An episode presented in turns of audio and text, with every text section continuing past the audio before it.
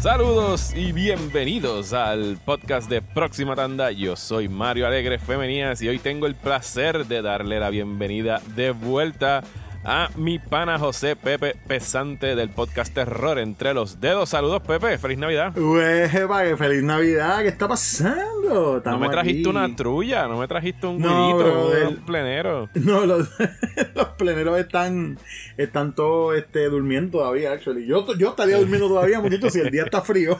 Eso. Sí, el día está bueno, la temperatura está chévere. Pero, pero sí, invité a Pepe hoy porque había que hablar de Spider-Man No Way Home, la película que rompió récords no solo de COVID era movie going, sino que de taquilla de, estrenos a nivel global. Quedó tercera el pasado fin de semana eh, por debajo de Endgame e Infinity War, con 500 algo millones de dólares globales. Eh, justo a tiempo, porque llegó Spider-Man y detrás de él llegó el nuevo integrante del Sinister Six, Omicron. Así que hay que ver entonces cómo van a estar bajando eh, A, lo mejor esos porcientos de taquilla este fin de semana, pero no vamos a hablar de cosas malas, vamos a hablar de Spider-Man. No, no, no. Dale. Eh, y vamos a dar. obviamente, nosotros pensamos que a estas alturas, como que todo el mundo, su madre y su padre ya vieron No Way Home, pero para mantener la tradición, vamos a estar dando unas impresiones generales aquí al principio del, episodio y después nos vamos a zambullir de lleno a todo el spoiler talk, porque en realidad como el 70% de Spider-Man No Way Home es spoiler talk. Así que... Totalmente. Eh, eh, Pepe, tus expectativas eh, de entrada a Spider-Man No Way Home antes de ir a ver la película. Bueno, esa, esa pregunta tiene varios niveles porque estaba mi expectativa normal de que, ¿verdad? He visto todo lo del MCU, todo lo de Spider-Man y me ha gustado el personaje. Spider-Man fue el primer superhéroe que yo tuve como conciencia desde nene. Después de, después de Superman, Spider-Man fue como que el, el próximo. ¿verdad? Superman, maybe Batman y Spider-Man fue el otro. Y recuerdo siempre, o sea, yo tengo memoria de haber visto hasta los, hasta la, hasta la, lo de los 70 aquello que era live action también, tú sabes, que era como una serie de televisión y haber visto obviamente muñequitos y cosas, soy yo, I've been a fan, I've been a fan, needless to say.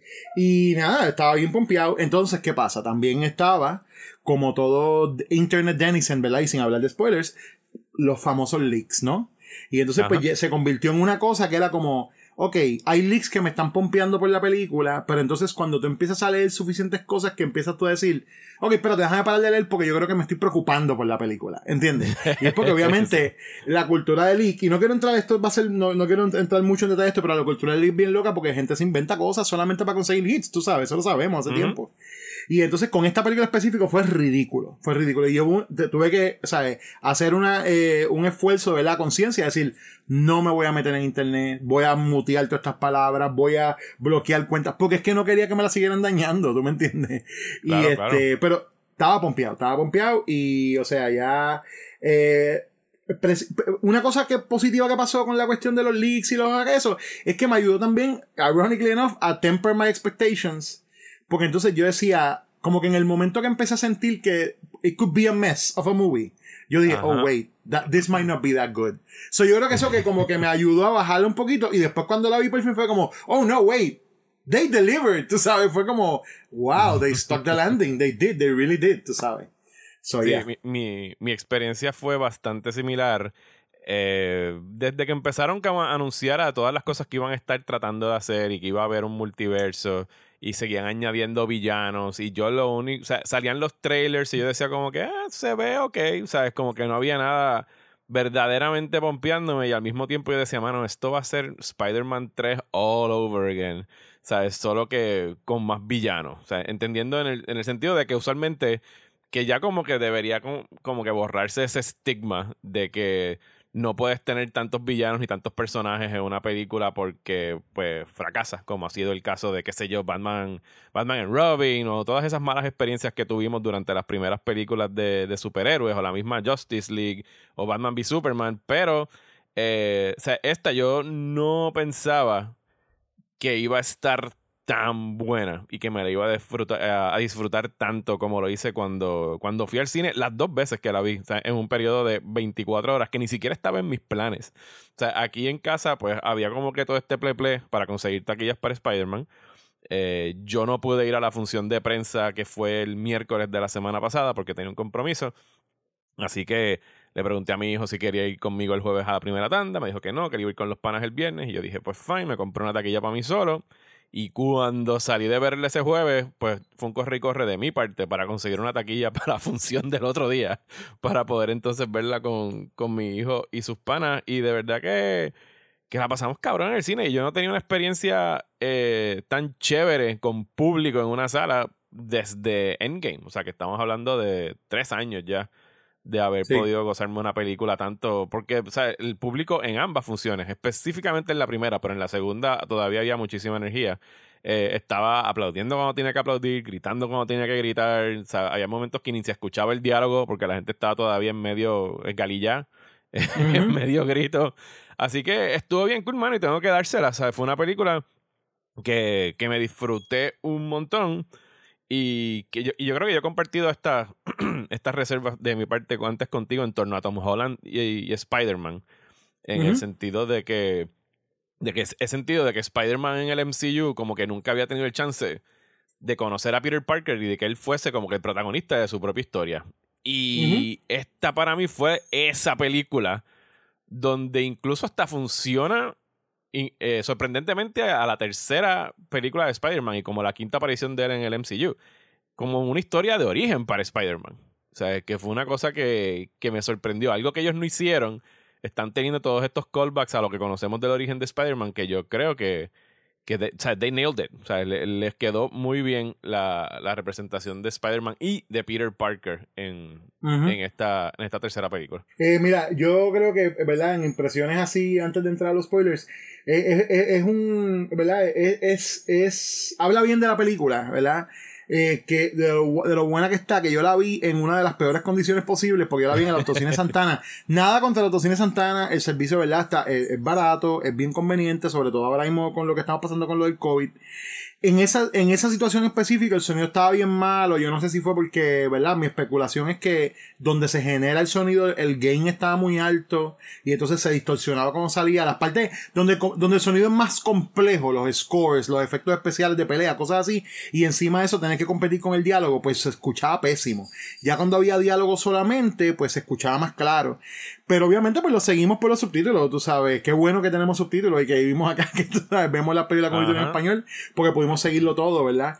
Este, pero que yo pienso también que es, es una, ¿verdad? Que te, indica cuán buena es que la pude prácticamente eh, verla sin escucharla casi completa, tú sabes. y, me la, y me la gocé igual, o sea, me la gocé igualito que si lo hubiese escuchado completa brutal, ¿tú me entiendes? Este, la, eh, eh, a mí me, me gustó mucho que, ¿verdad? Que, que, que, que hiciéramos el, el, análisis después, de, o sea, en un momento de la película, y verdad, cuando tenemos spoilers, vamos a hablar de eso, es como, oh, espérate, no, es que nosotros hemos, hemos estado viendo el Origin Story, que no ha sido una sola cosa, no es una película. El Origin Story es este arco entero, ¿eh? So, ya, yeah, verdad que precioso, precioso. Pero anyway, ya eso pues es lo más que puedo decir sin spoilers. ok, pues entonces vamos a tocar el spoiler bong. No, el bong no, es el gong. El bong es otra cosa. El spoiler gong, vamos a decir que de aquí para abajo, spoilers. A mí no me molestaría tocar el spoiler bong, eso está bueno. Spoiler, bong, eh, en estos momentos ah, tan tensos. Eh, voy a cogerte esa idea. Quiero que sepas que voy a coger esa idea, la mona está chévere buena, I'm gonna use it algún momento. vas, a, vas a poner un, podcast que se va a llamar el spoiler bong. spoiler bong, claro. Hablamos de la un y hablamos de spoilers de película. Oye, oye, oye, hablamos primero spoiler free, ¿verdad? Y después, tan pronto nos damos el primer bongazo, empezamos a hablar de los spoilers, ¿eh? You hit the bong y empiezas a hablar de spoilers. Y arrancas con los spoilers. Está fantástico, ¿no? ¿verdad? I like this idea already. bueno, de aquí para abajo, spoilers para No Way Home. Yes. Eh, y la película eh, arranca justo donde acabó eh, Far From Home, con la revelación de que Spider-Man es Peter Parker por James Jonas Jamerson. Eh, y entonces, pues, la vida de Peter Parker y todas las personas que, que lo conocen se vira patas arriba porque, pues, eh, saben que es, esa es su identidad, no los aceptan a él ni a sus panas en MIT, que es a donde querían ir. Y entonces, pues, es Peter recurre a Doctor Strange, que eso ya es algo que habíamos visto en el trailer, esto ni siquiera había, caería bajo spoilers, para solicitarle un hechizo, un hechizo que le haga a la gente olvidar que Spider-Man es Peter Parker. Eh, a mí me gustó mucho y yo pienso que son hasta un mejor eh, pairing, o sea, un, un, mejor dúo lo que sucede con Spider-Man y, y, Stephen Strange que la relación que había con Iron Man, Con, con Tony Stark. Y incluso hasta, hasta me resuena más de algunos cómics que yo leí de, de chamaquito, como que Spider-Man y Doctor Strange, los dos viven en Nueva York, como que son vecinos y como que lo sentí como que funcionaba, que encajaban tan y tan bien en este mismo mundo, que era algo con, con, Tony Stark. No sé si es que era como que el aura de Tony Stark era demasiado grande al punto de que opacaba Spider-Man en cierta forma, pero con Doctor Strange yo lo sentí que era como que, mano, ojalá tuviéramos más películas de Spider-Man con Doctor Strange, porque me tripea mucho la, la relación. ¿Qué te pareció a ti? Mira, mano, me encantó, o sea, eh, estoy de acuerdo contigo, ellos son ambos, eh, ¿verdad? Residentes de la ciudad de Nueva York y en los cómics es bien normal, ¿verdad? Nosotros hemos visto toda esta interacción, ¿verdad? Cuando la gente habla de los cómics de Marvel, están los street level heroes, entonces están los ya, los que son más cómicos, los que son más dark, los que son como que cada, cada uno tiene como su esquina del universo, ¿no? Y hace sentido que ellos eh, han interactuado un montón de veces en los cómics, ¿sabes? varias de las historias más conocidas, for better or worse, de Spider-Man envuelven a Strange. Este, y sí, eh, a mí, a mí me encanta porque hay una diferencia entre el snarkiness de Stark, ¿verdad? Está hablando específicamente de las películas. Hay una diferencia entre el snarkiness de Stark con, con, con Holland, que detrás de todo siempre hay un cariño, ¿ves? Es como... una preocupación. Eh, eh, es una preocupación, claro, es, el tipo de... Ah, yo no soy fan de, la, de los bullies, ¿verdad? Nunca he sido fan de los bullies, pero... Pero let's be honest, Tony Stark es un bully, vamos a ver claro, ¿entiendes? Tony Stark se bulea a todo el mundo que está alrededor. Exacto. Mientras que lo de Stephen Strange es más. Lo de Stephen Strange es más como que busting your balls, como que está. Pero, pero a la vez, he does, o sea, a la vez, a mí me encanta Strange que él sí means it cuando él dice: si yo te tengo que dejar morir para salvar esto, yo te voy a dejar morir. ¿Ves? Sí. O sea, él quiere salvar a quien pueda, pero a la vez es como si lo que, si, si, eh, si esto es necesario, esto es un sacrificio necesario para que todo el mundo pueda vivir, pues tú sabes que te voy a morir, eh, te vas a morir, tú sabes. Y, y en ese sentido. Él te habla con la clara, él te habla con la claro, clara. Claro, exactamente, la clara. Y en ese sentido, de verdad, sí me encantó, me encantó, me encantó la interacción de ellos. Y además, que me sigue volando la mente que son dos británicos haciendo su, su eh, más o menos acentos, acentos americanos. El de, el de, el de Cumberbatch es el peor, pero tú sabes, por lo menos de Tom Holland está más pasable. Él trata, él trata, claro, claro. Sí. Por pero no, me, yo siempre, eh, a mí no me estuviese raro que Stephen Strange hubiese hablado British, porque hasta yo creo que la aplicaría, pero nunca sí, se, totalmente. lo pusieron como un médico estadounidense. Pero anyway, el, el, hechizo sale mal porque Peter lo sigue interrumpiendo para alterar el, el, hechizo.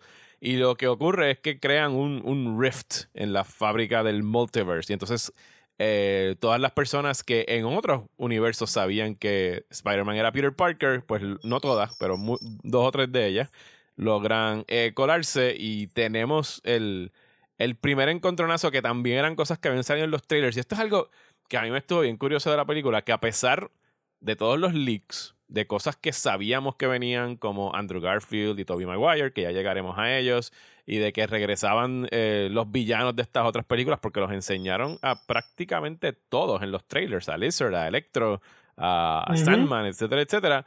Cada vez que salía uno, a mí me daba una emoción cabrona, ¿sabes? No, no, no, fue, fue una cosa bien extraña en el sentido de que they didn't spoil it, a pesar de que ya lo habíamos visto en el trailer, el gozo de verlos y verlos interactuar y la manera como llegan, ¿sabes? Por lo, también la energía en la sala, que la gente estaba aplaudiendo cada vez que salía cualquiera. Y yo presumo que a lo mejor había gente que no habían visto jamás un trailer de No Way Home, ¿sabes? Felicidades a esas personas que lo lograron. You made it. Llegaron al cine sin, ver un trailer.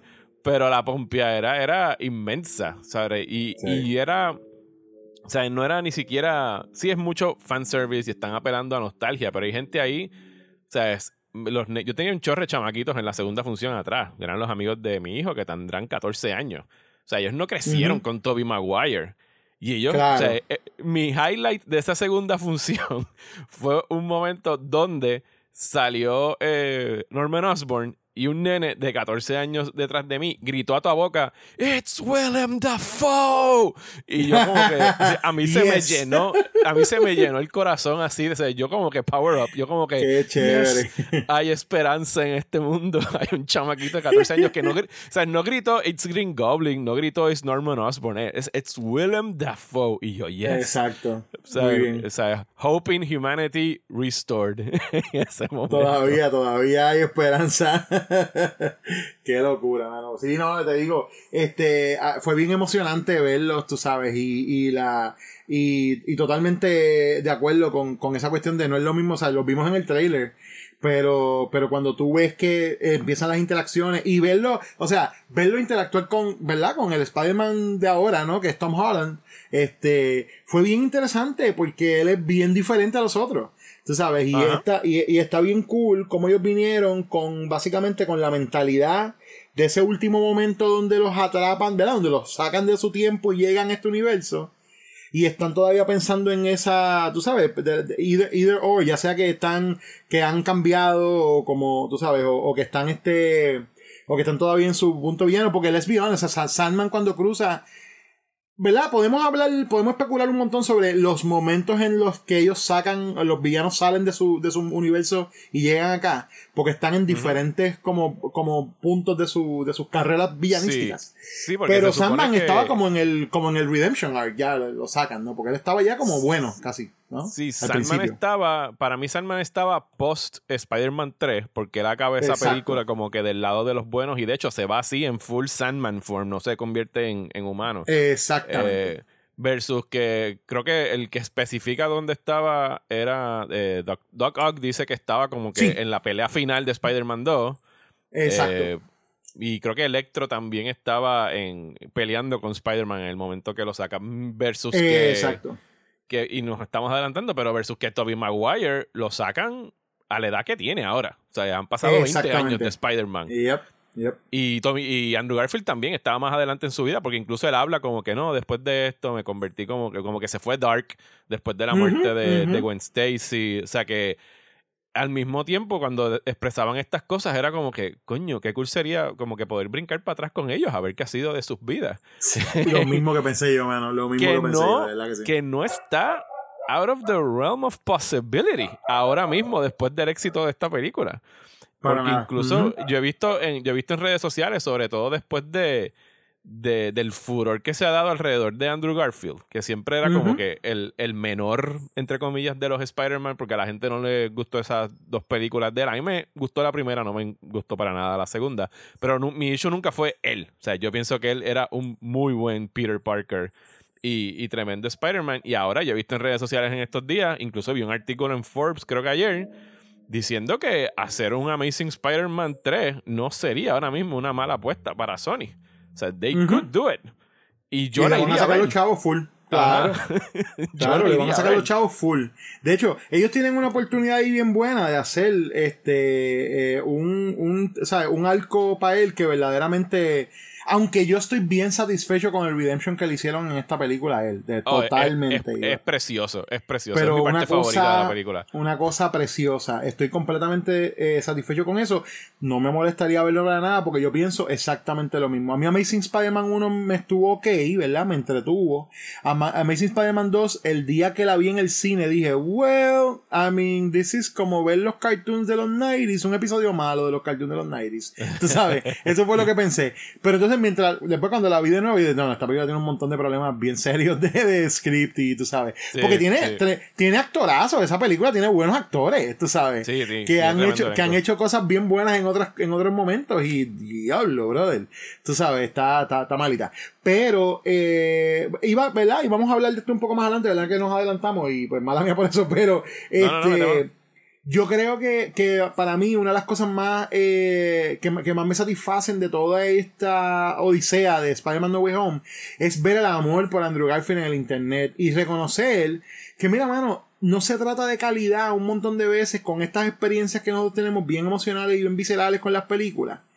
Como él literalmente there's no accounting for taste. Porque hay gente o sea el, el internet específicamente en Twitter Spider-Man Twitter es bien loco Ajá. hay un montón de amor por Andrew Garfield un montón pero de que, de que me deja bobo, de verdad. Estos polls de como que quién es el mejor Spider-Man y gente hablando de estas películas como no. Y es de nuevo lo que hemos hablado siempre. Hablando de ellas como si, mira, en verdad, either o no ven las falta o están como que, mira, las veo, pero no me importa. Porque es la película. O sea, la gente dice, ese es mi Spider-Man, ¿ves? Hemos llegado al punto con estos personajes que estamos como la gente que ve Doctor Who, ¿ves? Ah, ese es mi doctor. Porque aquí fue donde yo entré con el show. Y este, para mí, no importa cuán bueno haya sido Peter Capaldi, este, haya sido Matt Smith, haya sido, para mí, mano, Christopher Eccleston es mi doctor. No importa que haya sido un season. Porque fue el primero que vi, por ahí me enamoré de la serie. Y claro, este, este tipo después, eh, Dios mío, se me va el nombre de él. Este. Tennant, Tennant hizo un papelazo y ese tipo, o sea, eso fue lo que lo catapultó a la fama. Este, y Smith a mí me encanta el rol de Smith, a pesar de que empieza bien flojo y tampoco termina tan grandioso, pero en el medio hay muy buenos episodios, pienso yo. Este, mi, pero mi cuestión con, con Doctor Who, aunque nos vayamos ahora mismo en una tangente, es que y yo la vi igual que tú. Yo empecé a hacer un binge. No me acuerdo dónde fue que la pusieron. Si estaba en, creo que estaba en Prime en ese momento cuando la vi hace par de años que la vimos completita hasta Capaldi, porque es lo que había en ese momento transmitiéndose. Creo que estaban en la primera temporada de Capaldi o algo por ahí es lo que estaban empezando. Y nosotros nos dimos cuenta aquí en casa que nuestro issue era que como que uno veía a Doctor Who te enamorabas de Eccleston, se iba a Eccleston y a ah, qué mierda, se fue a Eccleston. Entonces después llegaba Tennant, te, te, enchulabas de Tennant y eso fue, y mis transiciones más difíciles fueron de, fueron de Tennant a Matt Smith, pero el arco para mí de Doctor Who siempre es como que, ah, aquí llegó este pendejo nuevo y, después te, te enamoras, Totalmente te enamoras de él y you're sad to see him go, siempre. Pues claro, porque te manipulan, te manipulan, son unos canallas. Mira, el, la, o sea, el, la verdad, sin, sin seguir teniendo la tangente, pero la regeneración de Tennant Smith, yo la lloré, yo me bebí las lágrimas. yo me ve, con el I don't wanna go, el I don't wanna go me destruyó. A mí me destruye una tragedia. O sea, Mira, horrible. Al punto, a nosotros nos tomó como en ese binge tuvimos que parar como por dos semanas nada más que para mourn la salida de Tenet. Sí, es bien fuerte. es bien fuerte, es bien fuerte. No estamos ready. es como cuando se te muere un perrito y tú, mierda, yo no voy a tener un perro como por dos años otra vez porque no, o sea, no, puedo, no, puedo, no puede sentirse como un reemplazo claro, en ese preciso momento. Y, y, mira, y mira cómo vamos a atarlo con Spider-Man. Y aquí esto es una de las cosas bien buenas que tiene esta película. Ninguna de estas series al terminar te da un... O sea, las que habíamos tenido antes, te daba un sentido de closure con el personaje, ¿ves? Porque incluso la Spider-Man 3, pues tampoco termina en un lugar que te sientes como súper satisfecho. Tú dices, no, yo quiero seguir viendo qué va a pasar con este Spider-Man, tú sabes. Con, Spider-Man, con Amazing Spider-Man 2 definitivamente no termina satisfecho, porque en verdad, además de que la película no es buena, tú sabes, pues también se quedó como que cojo, había muchas más cosas que hacer con el personaje. Esta película es como que ese feeling de closure que tienes en lo y de y de y que parte del closure es el morning tú sabes la pérdida pero entonces la satisfacción de que pues va a llegar la otra versión del doctor y vas a hacerlo make it, make it right. Pues es lo mismo con esto tuvimos la oportunidad de ver estos personajes en diferentes momentos de su timeline y tener unos eventos que les dan una, un cierre y, esa, y ese sentimiento de finalidad o por lo menos de dejarte en un lugar donde no te sientes satisfecho con el carácter, tú sabes y te sientes como que le hicieron justicia. Y yo creo que en eso es que se parece un montón a esos episodios bien tensos de Who, de las regeneraciones y las cosas y los pases de batón y whatever, porque tienes esta oportunidad de ver estos diferentes Spider-Mans que te marcaron en la vida de alguna manera u otra y ellos utilizar la película, es que esta es la parte que me vuela la mente, cómo ellos hacen una excelente película tercera para el Spider-Man de Holland y a la vez tienen momentos perfectos para redimir a sus, a sus otros Spider-Man que no habían podido hacerlo. ¿Eh? Y dejar las puertas abiertas para hacer ahora básicamente lo que quieran con Spider-Man. Que era algo, bueno, vamos a llegar a esa conversación ahorita, pero volviendo para atrás, eh, el dilema aquí de, de Spider-Man. O sea, el, cuando empiezan a llegar, llega Green Goblin, llega eh, Doc Ock, atrapan a, Electro y a, Sandman y a Lizard, ya lo había atrapado eh, Doctor Strange, que fue algo que me estuvo curioso y no he buscado como que el, el behind the scenes de esto, pero el hecho de que, de que Thomas Hayden Church y, y Reese Davis, que es el que hace de Connors, de Lizard, el, el que hayan eh, sido, Ilfan, Exacto, Reese Ilfan, exacto, mala mía. Eh, el que hayan sido creaciones completamente digitales, pero sus voces se parecían a las de ellos, yo no sé. porque incluso, y sorry que vuelva a brincar el final. Son ellos, son ellos. Ellos, ellos están, ellos están credited en las películas. O sea, son ellos. Ellos hicieron las voces. Ellos hicieron las ellos voces. Hicieron las voces, sí. Hay gente que dice que el footage de cuando cambian, cuando los curan, hay gente que dice que el, footage es reused. Ajá. Exacto, el footage viejo. No, no, no me, yo no me percaté. presumo que a lo mejor era. Bueno, no, ellos tenían como que the aging technology para hacer eso si les Claro. Pero por lo menos a mí la, la, de la de Thomas Hayden Church como Sandman, a mí se me pareció muchísimo a una escena de, de Spider-Man 3, pero no he hecho la, la, comparación para ver si es exactamente la misma. Pero anyway, el punto es que, que los capturan a ellos tres en el, en el dungeon este de, de Doctor Strange que uno de mis chistes favoritos de toda la película es cuando MJ le dice como que you're in a wizard's dungeon. There's no sugar way to code that you're in a wizard's dungeon. sí. Porque se quedan mirando como que wizard's dungeon es como que no puedo, that's it, es un wizard's dungeon. Eh, no, hay no, hay manera de dorar esa píldora, no, no. Pero que el dilema eh, central de la película para Spider-Man es una cosa que no podría ser más Spider-Man, ¿sabes? Más Peter Parker. ok, tienes que devolver a estos villanos, pero si los devuelves, los estás devolviendo al punto de, de su muerte. O sea, a algunos de ellos, no a todos. O sea, entendíamos que a Sandman no y a Connors tampoco, específicamente a, Electro, a Doc Ock y a, y a, Green Goblin. Y eso es un dilema que, que este Spider-Man, que el de Tom Holland, no había enfrentado de una manera eh, tan contundente y tan por su cuenta, porque sí han tenido que tomar decisiones eh, extremas en las pasadas películas cuando estaba con los Avengers, pero esta es la primera vez que, que incluso Doctor Strange lo deja a que tenga que hacer sus cosas y él se ingenia las maneras de tener que tomar la decisión él solo al punto de atrapar a Doctor Strange utilizando matemáticas en otra escena bastante cool de la película. Pero que ese dilema de, de, Peter Parker tener que decidir hacer la cosa correcta, moralmente correcta, y lo que opta a hacer es tratar de curar a estos villanos que en realidad, cuando lo pones a ver y vi como que un poquito de discusión online con la que no estaba de acuerdo, el, hecho este de que, pues, ah, tú no puedes curar la maldad y qué sé yo, pero estos tres villanos en específico, ellos eran buenas personas, ellos se volvieron locos por, por fuerzas externas a ellos. Después, eh, Norman Osborn era un warmonger, puedes ponerlo ahí en la parte gris, whatever. Pero, o sea, eh, eh, Octavius era un buen científico hasta que pues tenía el claro, en la cabeza. Yo, no quiero alabar al el capitalismo, ¿verdad? Pero, I mean, ah, si, si él tenía un problema pre-locura de Goblin, es que era un capitalista. Él estaba aprovechando, sí. estaba haciendo armas para los militares. eso, eso, no es un buen. Eso no es un good look. pero, pero él tampoco era un tipo, o sea, él no era un, este, no, no era un tipo particularmente malo. Tú sabes, él vio, eh, sí, no era tremendo padre, pero también el hijo no era tremendo hijo, tú sabes.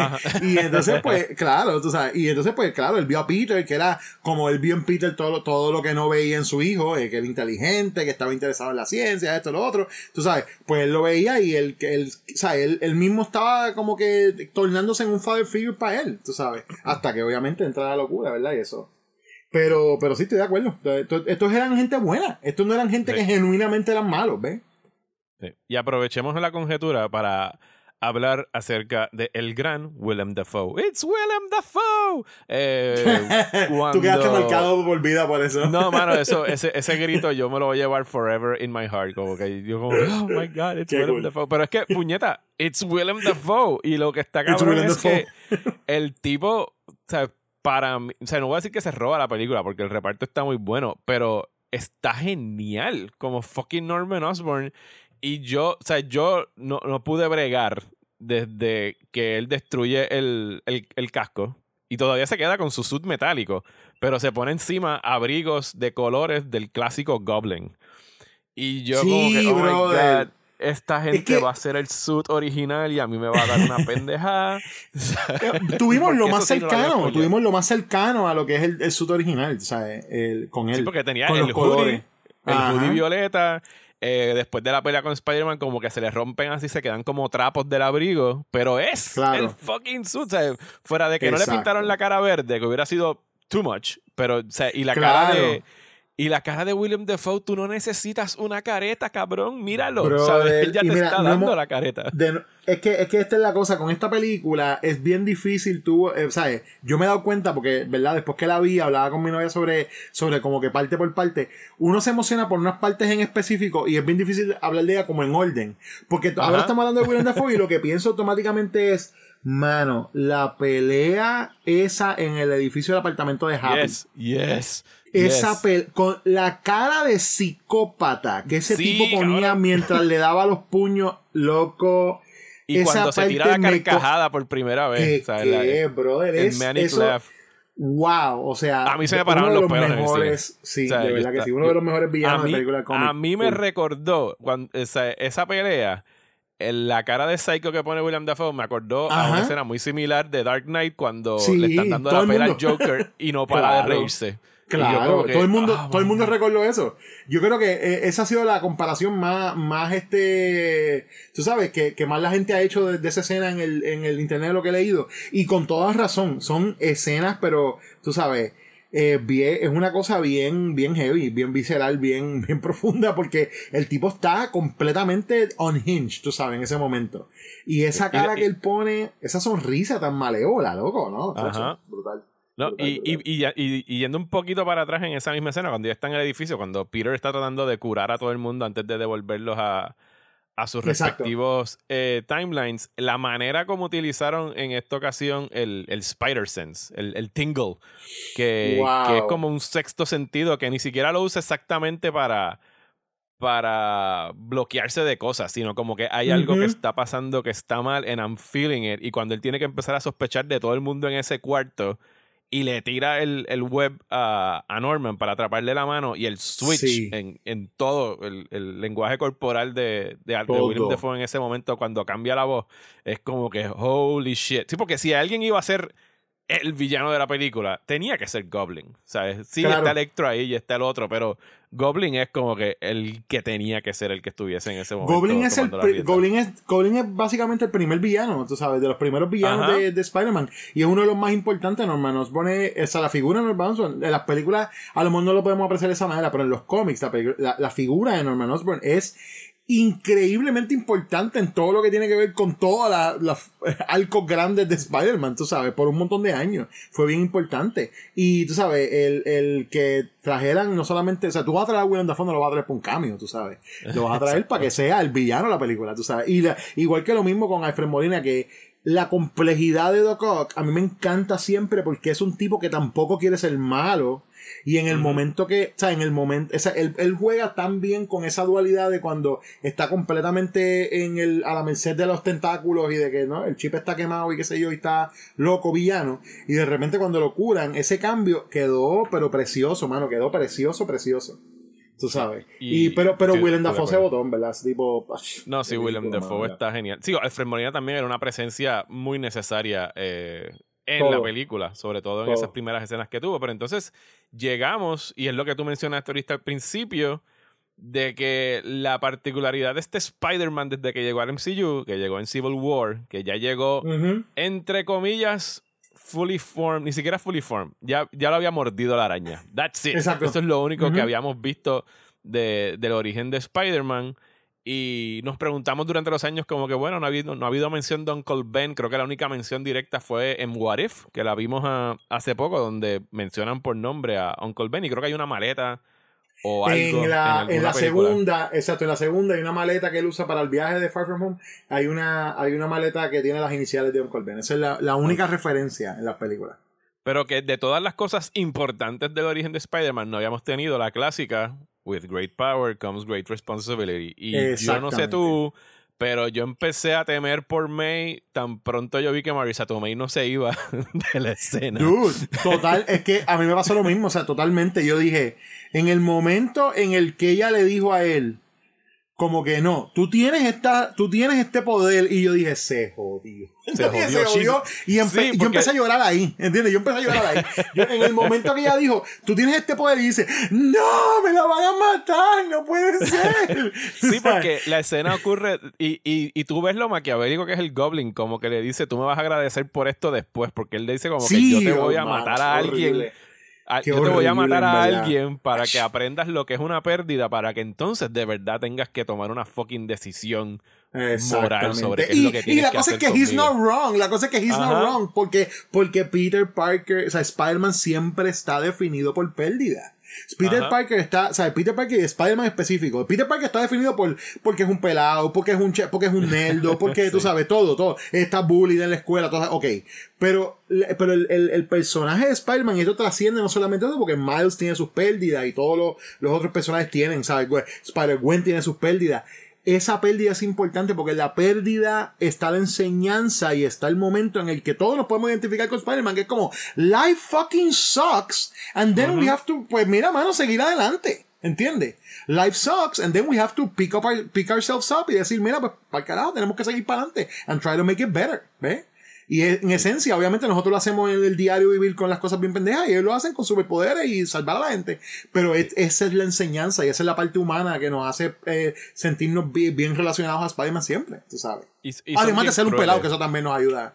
Pero, pero incluso fueron como que extra crueles en la manera que lo hacen, porque tú ves que le dan el golpe a May por la espalda. Pero Sí. después permiten que se pare y como que no está todo bien, está todo bien. Y entonces lo que tú dices, cuando empieza a decir, you have a gift, you have a power, y yo, no, no lo digas porque te vas a morir, ¿sabes? Porque yo dije. Exactamente, exactamente. A la- exacto, uno está entre no lo digas porque te vas a morir y acaba y dilo porque, porque queremos oírlo, tú sabes. Como, dilo porque queremos oírlo. Este, eh, sí, mano, en verdad, en verdad está súper loco. Y, y, y yo creo que la crueldad, esto está, esto a lo mejor no es una. ¿Cómo se llama? Esto maybe es un hot take. Pero la crueldad necesaria. Sí, porque yo creo que hemos, hemos visto a este Spider-Man pasar por un montón de cosas y siempre salir more or less, or, more or less ok, ¿ves? O sea, lo, lo de Misterio no estuvo fácil. Eh, Lo que él pasó en Far From Home allá en Inglaterra, eso es terrible, ¿sabes? Ese tipo destruyó media humanidad allí también, tú sabes. Y que, y que Y- no lo habíamos visto. O sea, es- esta es la película donde vemos a Peter Parker convertirse en Spider-Man. ¿Sabes? Exacto, exacto, exactamente. Sí, sí, sí. O sea, porque- No, y, y mira, en, la- en las orígenes que siempre habíamos conocido era, ¿verdad? Peter tiene los poderes, este, no los coge en serio hasta que tiene la pérdida y, y ¿verdad? Y ahí dice, no, espérate, déjame poner para mi número y eh, se convierte en Spider-Man. Chévere. Es Que, que la diferencia es que en otros momentos hemos visto esto pasar en el espacio de una película, ponle en el primer acto, tú sabes. Ajá, sí, Al 10 principio minutos y entre ya. una cosa y otra. 10 minutos, Ajá. exacto. Aquí tuvimos todo ese desarrollo en tres películas, cuatro películas, si cuenta, bueno, ¿qué? Seis películas, si cuenta lo que le pasó en, en, Endgame, en, en Sí. Infinity War, Civil War, tú sabes. Esto, pero años, es exactamente lo mismo, en es de espacio para nosotros. Ajá. es exactamente lo mismo. Es un tú vemos, lo vemos pasar de niño irresponsable a adulto que dice la, que marcado por esa pérdida y, nece- y en la necesidad de, de, de step up, ¿verdad? Y convertirse justo- en el y- héroe que él puede ser on his own, ¿no? Y justo en la transición de high school a college, que es más o menos cuando eso se ha dado en el cómic. ¿sabes? Nosotros- Exactamente. Nosotros lo conocimos en esta ocasión antes de tiempo, ¿sabes? Antes de que pasaran todas esas cosas. Exactamente. Y esa es una de las cosas que yo siempre he encontrado que la gente. Una de las críticas más injustas que había, que, que ha habido siempre con este Spider-Man del MCU, porque la gente dice, ah, es que este Spider-Man tiene demasiada ayuda de, de Stark y de los Avengers y qué sé yo qué. Ah, que este Spider-Man no tiene la pérdida. Ah, que este Spider-Man no tiene a Ben y qué sé yo, por ende, por ende no es lo mismo. Ah, que este Spider-Man. Yo escucho tantas cosas y lo único que yo podía decir era, ¿ustedes se han dado cuenta que este es el Spider-Man más joven que hemos tenido? ¿A usted no se le ha ocurrido que es que we no, no hemos llegado a ese punto todavía? Digo, lo que pasa es que también, digo, y yo no sé si esto es algo planeado eh, por Marvel desde el principio, pero por lo menos yo que he estado de ese lado de, de algunas de las críticas, no de todas, eh, como que daba por hecho de que, bueno, si ya lo mordieron y está viviendo solo con May, pues ya nos perdimos el Great Power comes Great Responsibility porque ya mataron a. Ben. Pero resulta que, Claro. que no. Que a lo mejor Ben era un cabrón y, y de- en este universo y abandonó a, a, a Eh, May y se fue. O se murió por alguna otra razón. O sea, el, el- el origen, lo que pasó con Ben sigue siendo un misterio en este eh, en esta versión de Spider-Man porque no lo, no lo han revelado. Pero sí, el y, es, y, y la muerte de Aunt May, ¿sabes? Tom Holland, fuck man, he sells it. ¿Sabes? La, la tragedia Oh. de él en esa escena. Eh, es bien fuerte. Y por ahí para abajo, todo lo que le pasa al personaje. O sea, yo pienso que la actuación de Tom Holland, que siempre ha sido genial y para mí ha sido y, y ya no puedo, eh, estoy en este, tengo este problema, Pepe, porque después de esta película no puedo decir que ninguno de los Spider-Man es mi favorito. Yo como que los, los quiero a todos por diferentes razones. Yo pienso que todos tienen su encanto y, y no, no, no me pasa como con Batman. Sea, con Batman yo te puedo decir Michael Keaton es mi Batman y fuck the rest, aunque los admire. Pero con este no puedo escoger uno. Hay que, o sea, no puedo escoger solo uno. No sé si te yo, yo te voy a yo te voy a decir lo que me pasó a mí. Cuando ellos tienen la escena en el Statue of Liberty, que, ¿verdad? Spider, Spider Andrew, ¿verdad? Peter Andrew los para y están así todos y él les dice, I love you guys. Yo, yo acá dije, I love you too. yo estoy acá como que, oh my god, I love you too. Es como que yo no puedo escoger ninguna de esta gente. en verdad, los tres están brutales. Los tres hicieron excelentes, ¿sabes? Eh, eh, excelentes actuaciones en esta película, de manera que no solamente, eh, ¿sabes? Enaltece esta película, pero actually, tú sabes, enaltece el trabajo anterior que hicieron. Especialmente cuando son dos Spider-Man que sus últimos outings no fueron los más este, aclamados o los más exitosos, ¿entiendes? Que es bien, eh, por eso es que es bien importante también esa, esa, esa redención que tienen ellos aquí, tú sabes. Wow, mano, de verdad, ¿no? Yo estoy igual que tú, no puedo, yo no podría decidir, o sea, eh, sí, eh, Toby fue mi primer Spider-Man, como el de todo el mundo que tiene la edad de nosotros, tú sabes. But then again, tú sabes, yo, a mí me tripió, a mí me, a mí me gusta mucho el Spider-Man de Andrew Garfield. Su Peter a lo mejor no me encanta, pero su Spider-Man me encanta mucho. Y para mí siempre el Peter de, de, ¿verdad? El Peter de Tobey Maguire me gustaba mucho y el Spider-Man comparado con el de Andrew no me encantaba. Este, porque yo, porque porque no tenía tanto de los quips y esas cosas que siempre es como una de las cosas que uno siempre como que más identifica a Spider-Man con eso, tú sabes. Este, y sin embargo vino Tom Holland y añadió, tú sabes, eso y mejoró, ¿verdad? El papel. Pero entonces en este momento tú los ves a ellos siendo unos Peters en otras etapas de su vida and they're so good at it. Como que, wow, ¿verdad? No, mano, no, no puedo, no puedo tener uno favorito. Mi favorito va a ser el que esté viendo en ese momento. Tú sabes. Lo, único que yo lo pudiese haber añadido a esta película para como que haberla redondeado es haber incluido una versión animada de Miles Morales del Into the Spider-Verse, pero eso hubiese sido como que otro nivel de, de nerditud que no iba a ocurrir. Wow, yo, sí, no, eso está... yo pienso que ellos se están aguantando porque la película live action de Miles Morales va a venir. O sea, la gente. oh, claro. No, Pero yo pienso que no va a venir hasta que ellos acaben Into the Spider-Verse, las dos películas que quedan. Así que, mientras tanto, pues Miles Morales vive en, en, la versión animada, pero de que viene live action, it's coming. De hecho, lo mencionan en esta película. O sea, Electro dice como que there must be a black Spider-Man somewhere, o sea, en, una en uno de los multiversos. So, it's coming, it's coming. Pero hablando, de, hablando de los Spider-Mans, pues muere Aunt May y llegamos entonces a la escena donde Ned, eh, que se consiguió el anillo este de Doctor Strange, que yo entendía que nunca había. Digo, él menciona en cierto momento que él había tenido como que su familia tiene un tingly feeling y no sé qué puñete en las manos. Eh, que no necesariamente era el anillo lo que los dejaba hacer los, los portales, pero whatever, ¿sabes bueno, qué? Eh, bueno, el, anillo, bueno, el anillo es, el anillo es en verdad la herramienta, porque es, es, es basically decir está una cosa que es el, eh, ¿cómo se llama? Está el talento y está la destreza, ¿no? Ajá, eh, eh, Él, tiene talento para la magia y, la, y, el, y el ring es un tool. So basically, es la varita mágica. Es la destreza. Exacto, la varita mágica. Exactamente. y entonces, pues, obviamente, mucha de la gente que he leído en internet analizando la película después están como que, ah, pero ¿cómo él pudo haber hecho magia? Si Strange se tardó un montón en aprender, bla, bla, bla. Y yo digo, ah. loco, Strange es un tipo de razón. Esto está claro en la película de él. El tipo estaba en contra de la magia todo el tiempo. Él decía, magia es bullshit, ¿tú me entiendes? Magia es bullshit. y él, estaba, de la ciencia, él era un científico. exacto, de la ciencia y la razón. Él estaba desde el principio negándose a que eso fuera cierto. Tú tienes un Ned que en ese es un tipo tan easygoing que él está como que sí, nosotros somos mágicos, seguro. Oh my god, magic, this is cool. ¿Tú me entiendes? Es este tipo que es como desde el principio deja las cosas, coge las cosas como vienen, ¿ves? Y es una actitud bien diferente a la de Strange. Pues mira, claro, si, si ya tú tienes la predisposición a creer en algo, pues lo vas a creer. ¿eh? Y eso, eso es lo como yo lo veo de Ned. Ned ya creía, decía, mi abuela me decía que somos mágicos. Pues ya tenía ese pensamiento en él. Pues olvídate, él dijo, pues, ¿por qué no voy a tratarlo? Y lo trató y se le dio y le quedó, que a mí me encantó. Y sobre todo me encanta donde deja el personaje de Ned ahora mismo, porque a mí fácilmente lo podemos ver en Camertash en una película futura tú sabes. Y, al, final, y al final del día, cuando eso se dio, yo ni siquiera me lo cuestioné. Yo como que, ¿sabes que It, it made sense. Claro, y, esta película se siente tan comic booky con todo lo que está haciendo.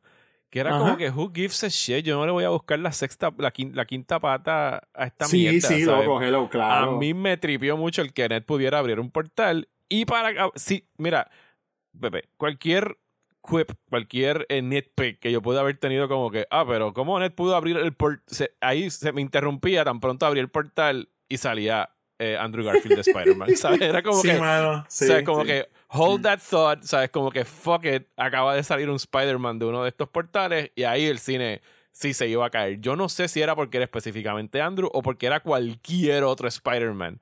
Pero yo no escuché nada en el cine desde que abrieron el portal hasta como que ya Andrew Garfield llevaba un minuto hablando porque la gente no paraba de gritar y aplaudir.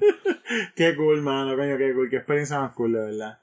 Eh, a mí me hubiese encantado verla en el cine, pero pues, Caribbean, anyway, no vamos a hablar de eso ahora. eh, sí, no, no, no worries, no worries. Además hay muchos videos por ahí que puedes ver en, en YouTube ah, de las la reacciones, tengo, tengo que reaccionando. buscarlo, sí, sí. Sí, Sí, lo que tienes que hacer es que cuando la tengas en tu casa, buscas esos videos en You Them Up para repetir la Ah, yes, experiencia perfect. cuando salga eso. Es Hacer un buena, playlist. es buena. Pero sí, eh, llegan los Spider-Man a este apartamento. eh, el intercambio entre MJ y Andrew Garfield yo lo encontré fucking comiquísimo cuando MJ le Me empieza a tirar con, con los rollos de pan.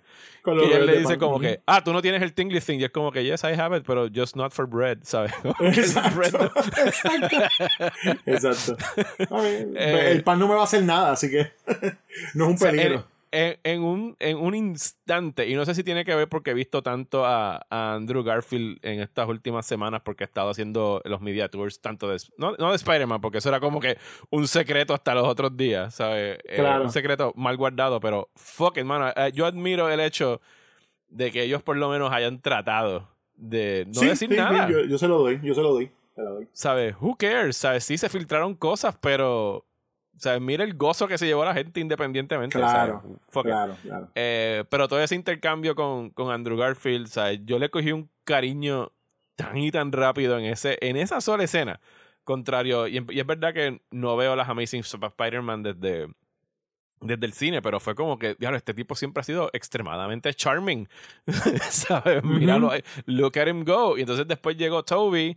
Y ahí sí que pues la, la, la sala era como que, olvídate, es como, me imagino que va a ser el equivalente a cuando yo vea a Michael Keaton en Flash. ¿Sabes? I'm gonna lose it. ¿Sabes? Sí, sí, yo sí. no voy a valer nada en ese momento.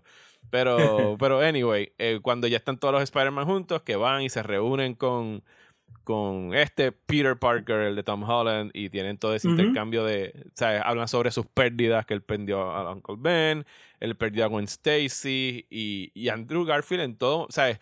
Hay como que un balance tan bueno entre la tragedia de Tom Holland que él está viviendo, que la tiene tan a flor de piel, o sea, y, y me gustó el hecho de que estaban tan modulados. El hecho de que, pues, Tom Holland está destruido, porque acaba de pasar. Eh, el de Andrew Garfield todavía lo tiene bastante cerca, versus que el de Tobey Maguire ya han pasado 20 años y como que él ha llegado como que una, a una a una paz alrededor de ese momento que ocurrió.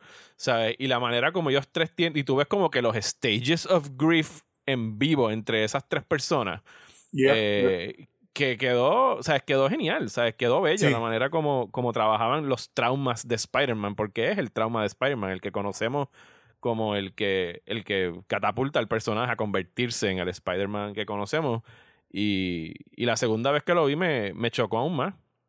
Y yo pienso que está expertamente manejado y muy bien trabajado en, en términos de actuación entre ellos tres. Mano, de verdad que, que yo, yo, yo no puedo, o sea, no ten- yo no tengo quejas, en verdad, de, de, de ello. Y la y, e- y esa observación que tú haces de, la, de lo de los of grief es súper buena, en verdad, sí. eh.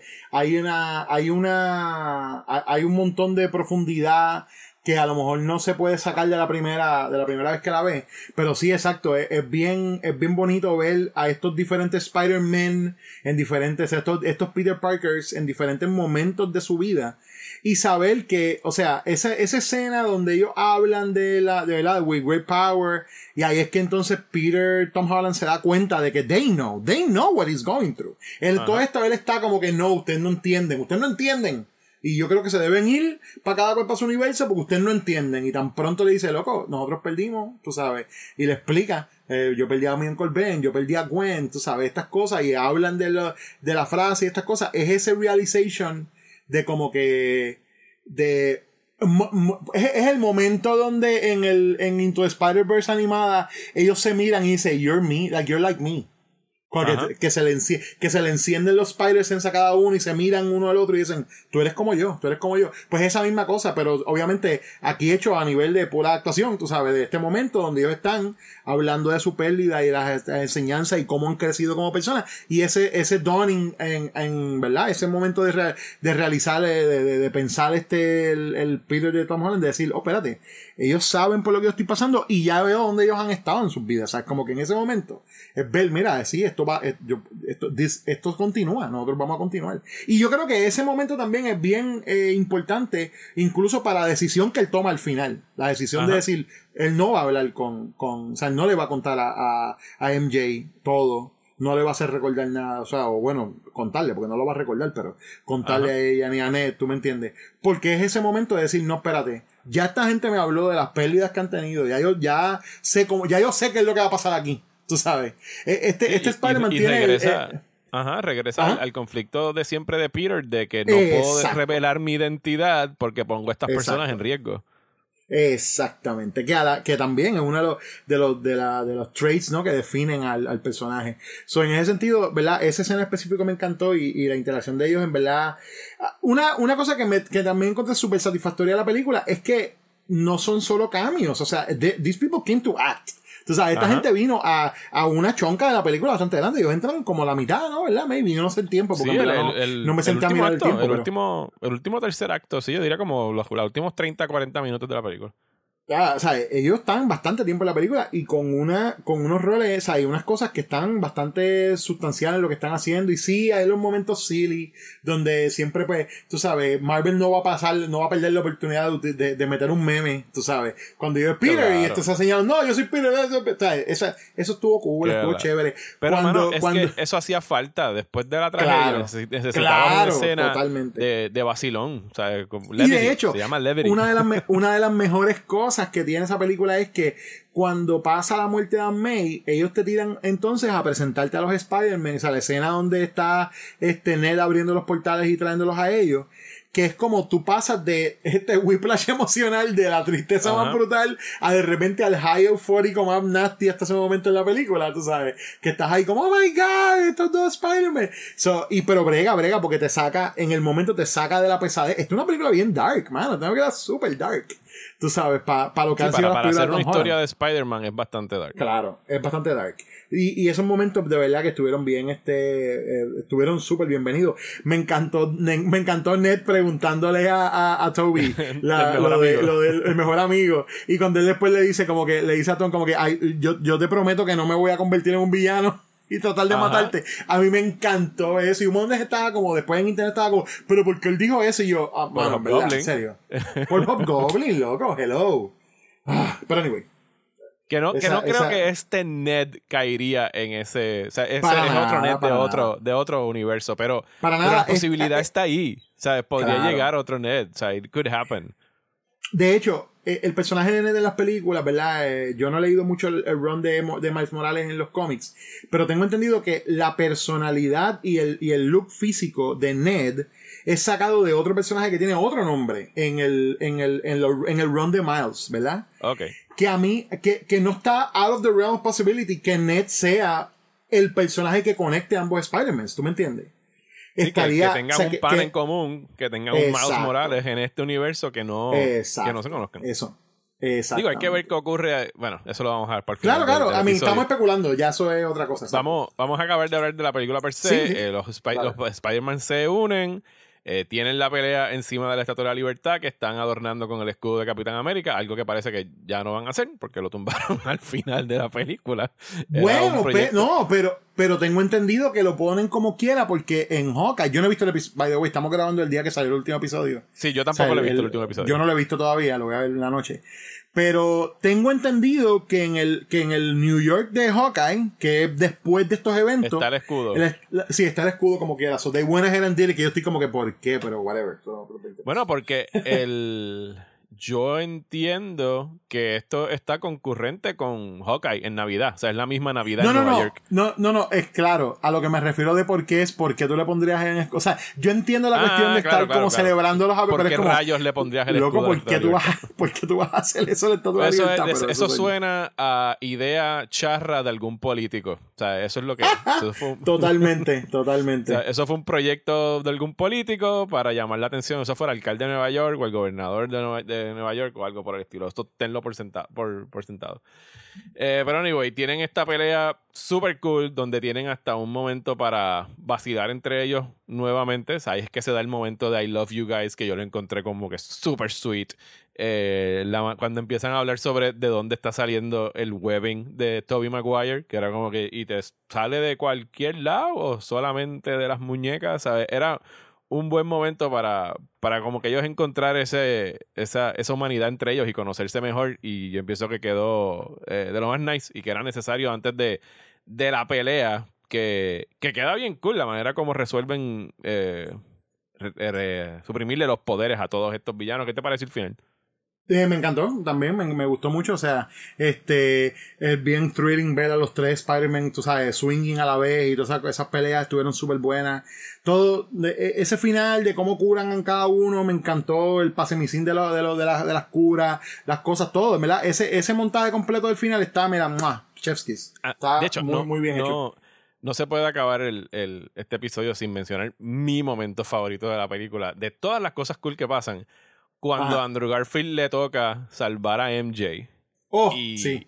y la salva y llega abajo y le pregunta, ¿Are you okay? Y el tipo, tú lo ves que no puede contener la emoción en, en los ojos. Eso a mí me destruyó. O sea, I lost it en ese momento. Sí. Incluso con una película, que eso es algo que pasa en Amazing Spider-Man 2, que es una película que a mí no me gusta.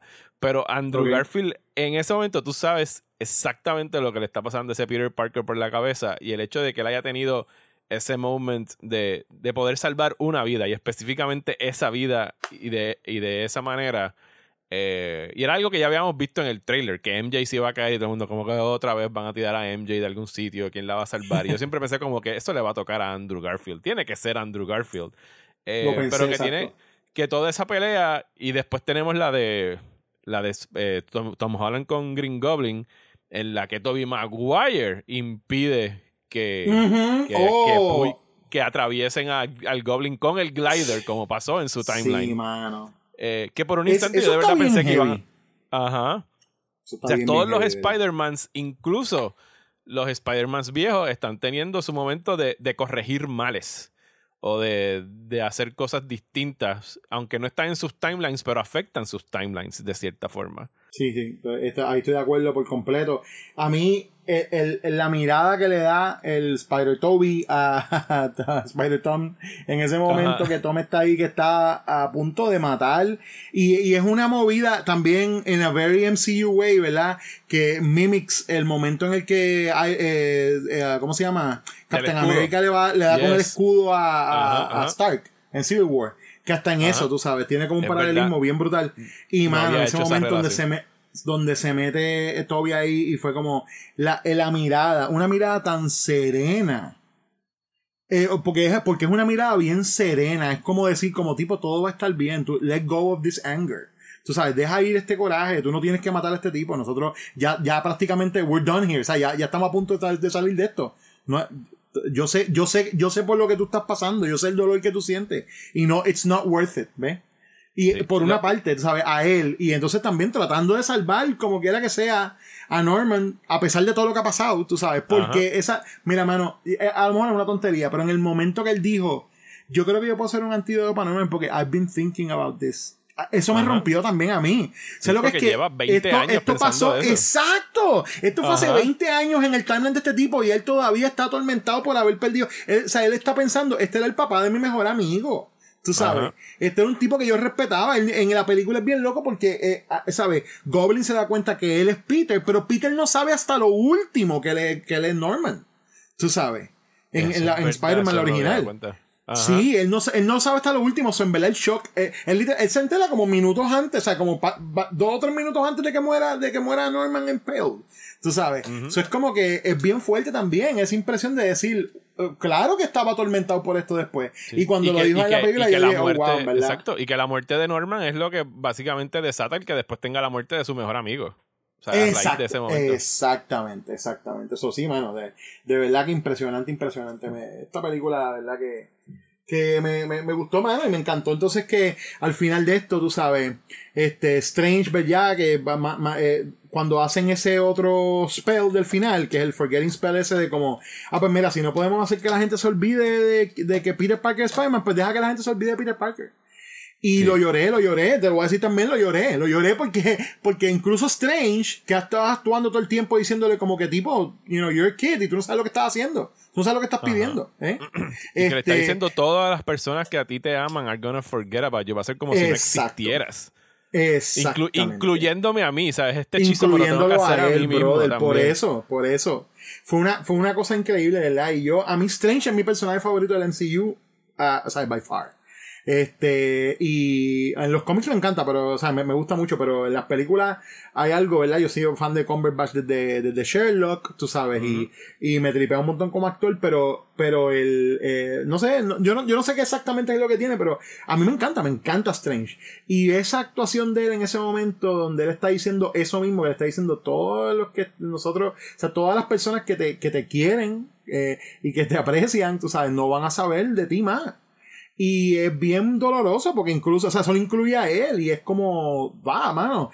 Tú estás cogiendo, y entonces la manera en la que ellos te, they drive the point home, de que literalmente nadie, o sea, de que su existencia prácticamente está como borrada, es una cosa súper sutil, pero está brutal.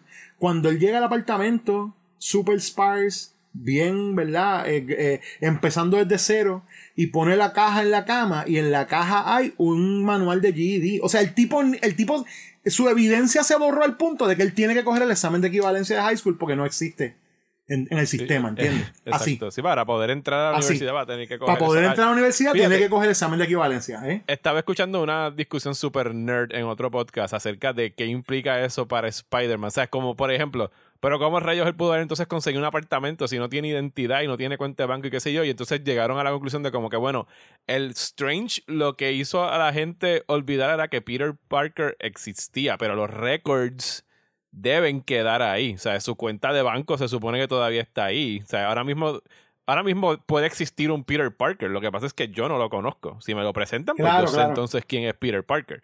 O sea que, o sea, es tecnicismo, o sea, su licencia debe estar ahí etcétera, etcétera. Solo que nadie se acuerda de Peter Parker. Es como si a mí me borraran ahora de mi cabeza a, a Pepe Pesante hasta que yo no te conozca, yo no sé quién tú eres. Pero tu récord existe ahí y todas esas cosas.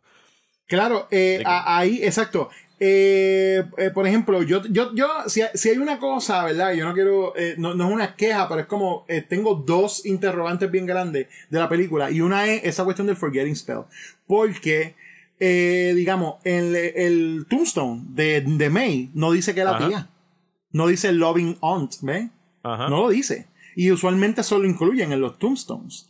So es como, ok, so la presencia de Peter se desaparece al punto de que de que Ni siquiera May murió Exacto, esa es la parte que me confunde un poco sobre eso. Y la otra que me confunde no tiene tanto que ver con esta película como tiene que ver con el overarching theme de multiverso en Marvel. Porque, porque sí estoy un poco. Más, más, que confuso, estoy un poco preocupado. porque ellos han hecho, ellos han hecho muchas. Muchos eventos que en teoría rompen el multiverse, ¿no? O en teoría lo podrían hacer. Mucha gente especula que lo del, lo del el Westview Anomaly de WandaVision, ¿verdad? Que cuando Wanda, o sea, cuando sale ese spell grande que suelta todo, eso pudo haber causado que el, cuando ya se convierte en Scarlet Witch pudo haber roto el multiverse y ya está viajando el multiverse con el Darkhold buscando a sus niños. Ok. Eso está eso. Está lo de Loki. Ajá. ¿Verdad? cuando matan a He Who Remains y entonces el, el multiverse está crashing todos los, todos timelines y las cosas. Y entonces está el spell de Peter con Strange. Y es como, ok, espérate un momento. Y eh, esto está, yo odio decir esta frase, pero which is canon? ¿Sabes? Que, al fin y al cabo, ¿qué es la cosa que ellos van a decir que es el evento que va a causar el Multiverse of? A menos de que digan, todas estas cosas fueron fracturando el multiverse. ¿Ves? Sí. Que es como- haya sido como que no, sea un- no, si- no haya sido un solo golpe, sino Que una no haya serie sido un one thing. Exacto. Una serie de golpes, exactamente. Bueno, porque y por lo obviamente que cuando vemos- estoy hablando de eso, pues ya estamos entrando en lo que es el post-credit scene, pero vamos a hablar del primer post-credit scene primero, que no hemos hablado de ese. Ok, sí. eh, estuvimos esperando que a lo mejor se diera la llegada de Venom a esta versión de Spider-Man y resultó ser que no, que Tom Hardy no interactuó con nadie. Sí estuvo en este multiverso, pero estuvo bebiendo en México en una barra durante todo el tiempo que estuvo aquí. Porque en realidad la, el- el- la cronología de lo que ocurre es como día y medio. Desde que se Sí. rompe el, el multiverso hasta. Creo que pasa una noche y al otro día, ya como que por la próxima noche están haciendo el spell por la mañana. Como, son como Exacto, algo 36 horas, una cosa así. O sea que todo ese tiempo. Eh, pues el personaje de Eddie estuvo en México tratando de entender a través de un bartender qué es lo que estaba pasando en este mundo y antes de que pudiera ir a conocer a Spider-Man pues regresa a su, a su universo. Eh, que está raro en el sentido de que, o sea, si nos queremos poner bien, ponernos nuestros geek glasses y cuestionar qué rayos hace Eddie aquí, pues Eddie no sabía acerca de Peter Parker y Spider-Man, así que no había razón para que lo alaran a este universo cuando ocurre el spell de Doctor Strange, según las reglas que explican en esta película de por qué fue que brincaron para acá. Pero, pero, Ajá. está la cuestión, ¿verdad? La teoría de que el symbiote es un hive mind.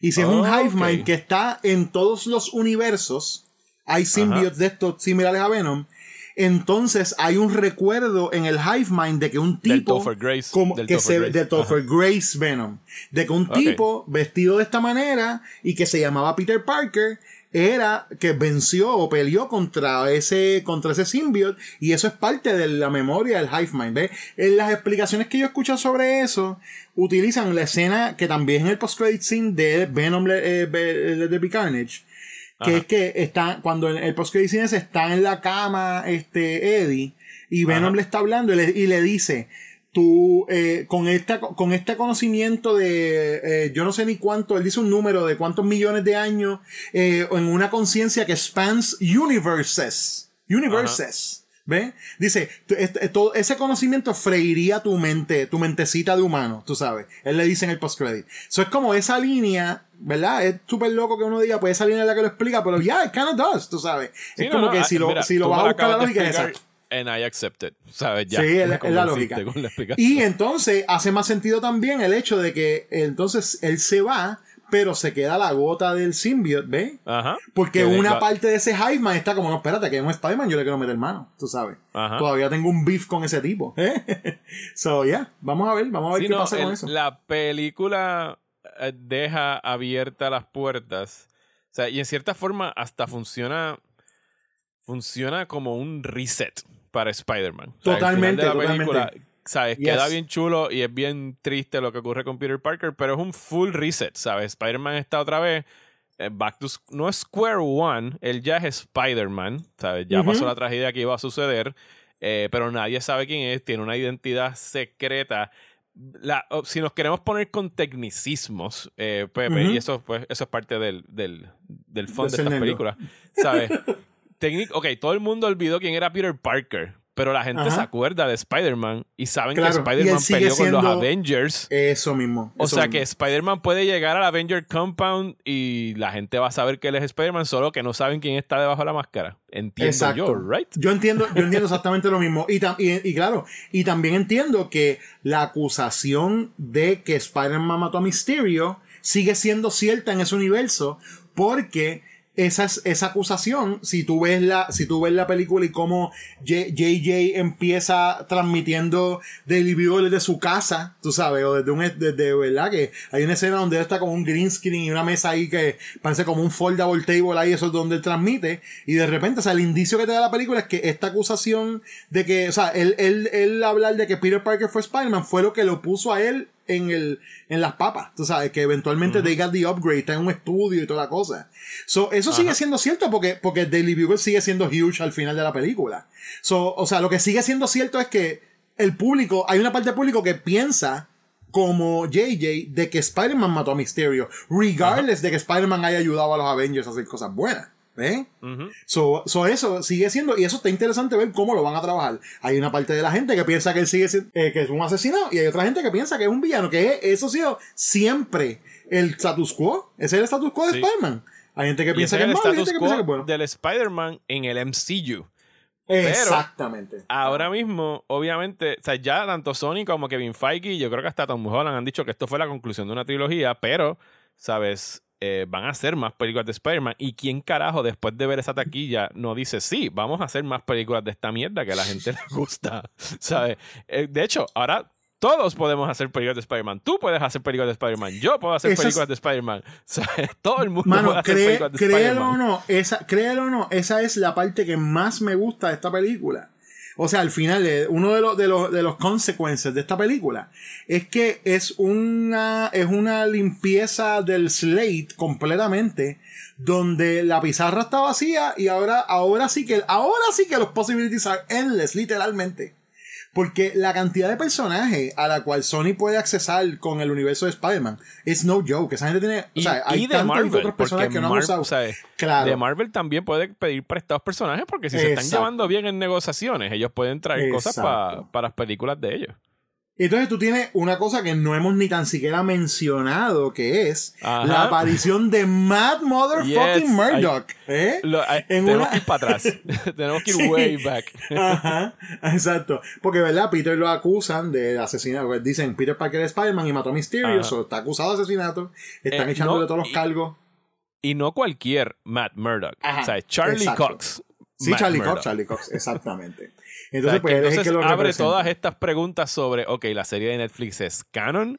Este es otro Matt Murdock en este universo y lo que vimos en la serie de Netflix es otra parte del multiverso de Marvel. Eh, no sé, no creo que. Digo, también, tú, tú has visto hasta el quinto episodio de Hawkeye. Sabemos que Kingpin está. Sí, claro, que esa es otra cosa. Eso, es lo otro que iba a mencionar. O sea, las posibilidades están en endless porque tú puedes verdaderamente hacer un street level Spider-Man movie no frills, tú sabes. Tú tienes a, tú tienes a Daredevil ya. Tú tienes todavía villanos que quedan por ahí como Vulture, Scorpion, que están en la cárcel.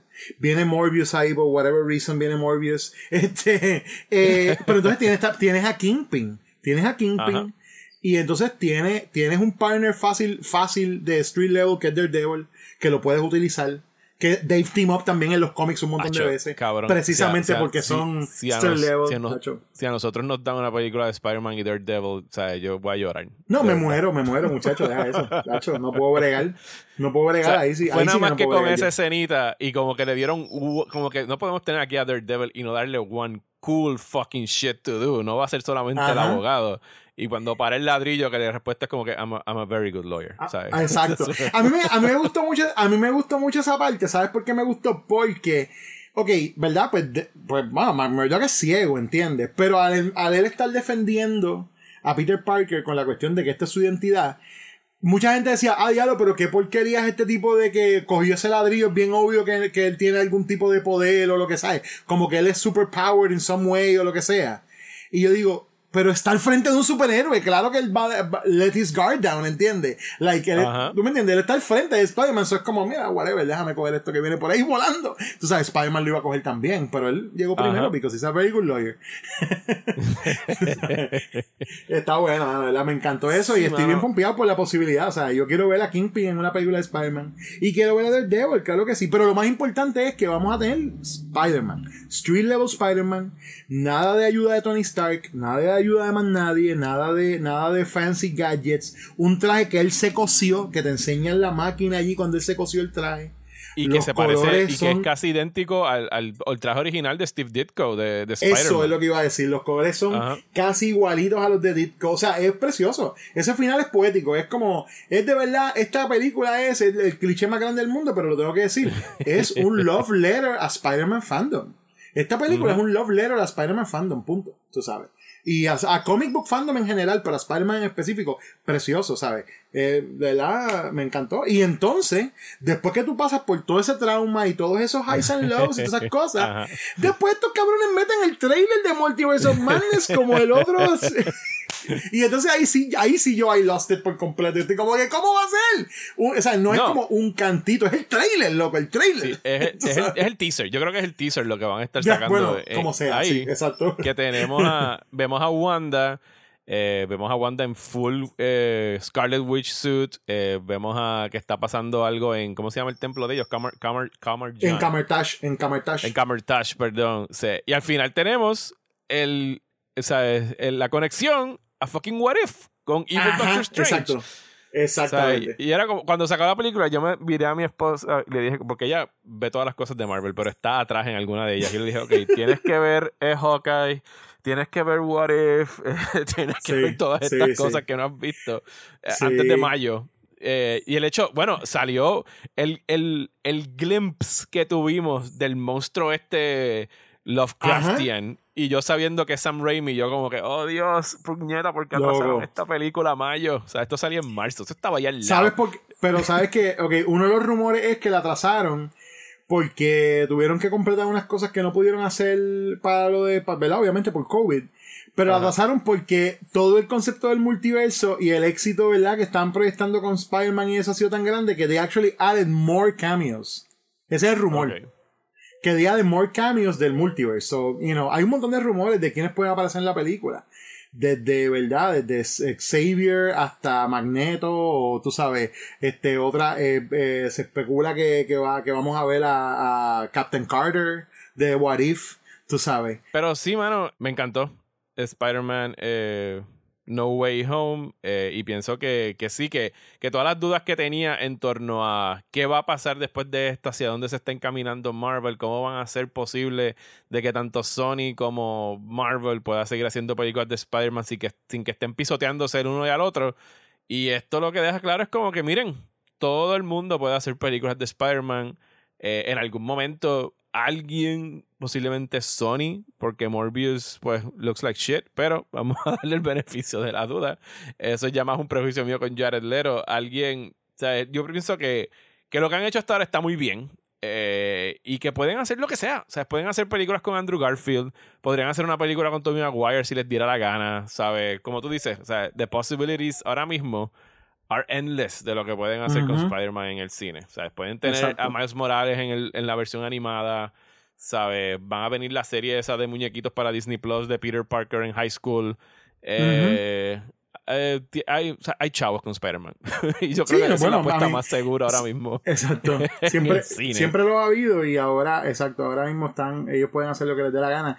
Mi issue con Morbius ahora mismo, de lo que, de lo que he visto, ¿verdad? Es que y yo también tengo issues con Jared Leto, pero el trailer es que se ve tan como early 2000, eh, late 90s, early 2000 superhero movie. My goodness, o sea, hay tanto eh, Ben Affleck Daredevil vibes en ese trailer que es como, tú sabes, como que, me asusta. Que siempre ha sido mi issue eh, con las de Venom. O sea, a mí las de Venom, ninguna de las dos me ha gustado. O sea, me gusta a mí, lo que lo que está haciendo Tom Hardy, pero las películas como tal, o sea, me, dan esa misma, ese mismo vibe de late 90s, eh, Blade Trinity eh, look. a mí, yo, te, yo, te, soy súper honesto, a mí me encantan las películas de Venom, yo tengo que decirlo. Eh, yo, yo reconozco que no son buenas, a mí, yo reconozco que no son, a mí, no, no son unas películas perfectas, ninguna la es. Pero las películas de Venom, just yo, para mí son joyous fun. Para mí es que yo me pongo a verlas y son tan absurdas. Y Tom Hardy se coge tan a pecho esta dualidad de Venom y Eddie. Y lo hace de una manera tan y tan como es, ¿sabes? Esta segunda película, la historia prácticamente la escribió él. O sea, fue, él fue el que came up con la historia, ¿no? Como él fue el que dijo, esto es lo que yo quiero. Como que aquí no yo quiero que lleven a, a, a, Venom, ¿tú me entiendes? Y él está entregado con el personaje y eso es súper bueno. Cuando tienes un actor que está full on, porque es que tú, entonces tú puedes tomar más chances porque bien, eh, va a ser más difícil que el tipo te diga, no, no quiero tratar eso. No, el tipo quiere ver el personaje thrive y quiere seguir metiéndole mano, olvídate, lo va a seguir haciendo. Y en verdad yo me las he disfrutado. Sí, son, son este, malitas en algunas cosas, más que, más, más que algunas, algunas veces. La segunda es una locura, o sea, el Lesbian Carnage es una locura, pero yo me la disfruté tanto y tanto, loco.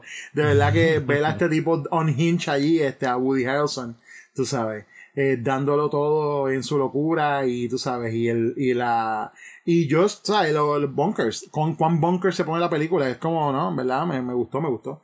Pero, pero puedo entenderlo, o sea, puedo entenderlo. Sí, no, y, lo cool es que, que todas estas cosas pueden coexistir. O sea, ellos no van a dejar de hacer películas de Venom porque están haciendo chavos. Eh, y si no te gusta una, puedes ver la otra. Y si no te gusta la otra, pues you can enjoy Claro, aunque, aunque debo decir que lo que yo veo, ¿verdad? Hay que ver cómo ellos lo van, cómo ellos van a hacer lo del symbiote en el MCU. Porque pues pueden haber varias cosas. Una de ellas puede ser que el symbiote vaya y busque al Eddie Brock de ese universo. Que puede ser un Tom Hardy. Puede ser Tom Hardy como tú sabes, como puede ser otra persona, pero probablemente vamos a ser Tom Hardy, let's be honest. Y él lo puede play ese otro, ese otro Eddie Brock de una manera bien diferente al otro. ¿Ve? tiene una oportunidad también ahí de stretch como actor hacer algo diferente. Este, So, hay que ver, hay que ver qué pasa. Pero sí, ellos pueden seguir haciendo estas películas y ninguna se tiene que encontrar. Y eso no quiere decir que no van a, no van a bregar, porque de la manera que estas películas bregan, puede ser la referencia más boba la conecta. O sea, una, una, una línea puede conectar una película con otra de una manera bien este, significativa sin tener que tener unos cambios y unas cosas, ¿no?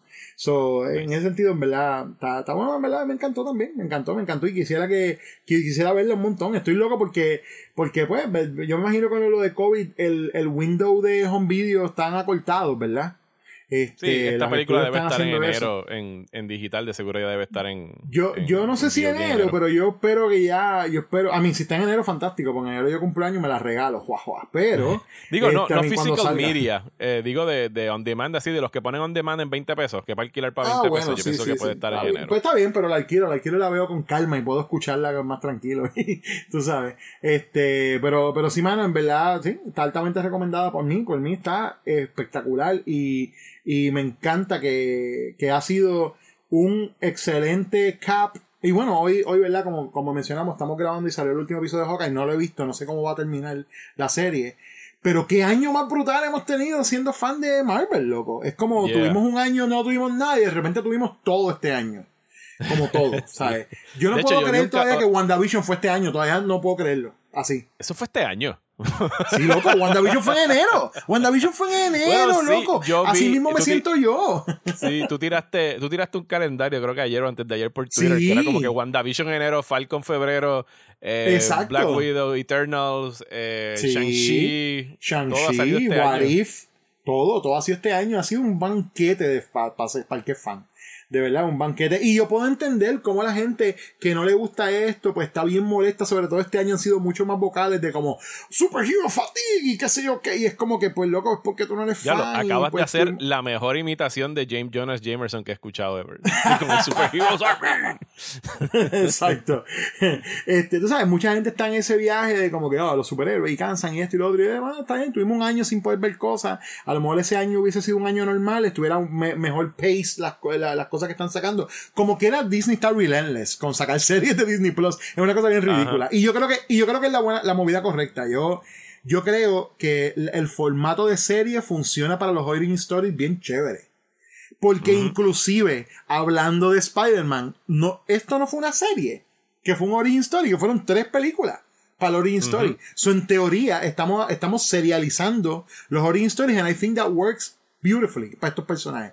Tú haces los origin sí, le más espacio para respirar. Claro, le das más espacio para respirar, puedes contar una historia a un pacing que le da, que puede hacer mejor character development y después que están formados, los zumbas en las películas con otra gente y brega. O sea, esa, fórmula brega. Yo, yo estoy satisfecho con esa. Yo no, yo no necesariamente tengo que ver otro origin story más en el cine. Yo estoy, yo estoy bien con verlos en televisión porque están funcionando. Y los budgets de ellos están de película. O sea, mira, o sea, mira Hawkeye, tú sabes, y mira las cosas que hemos visto en WandaVision, en Loki, esas cosas.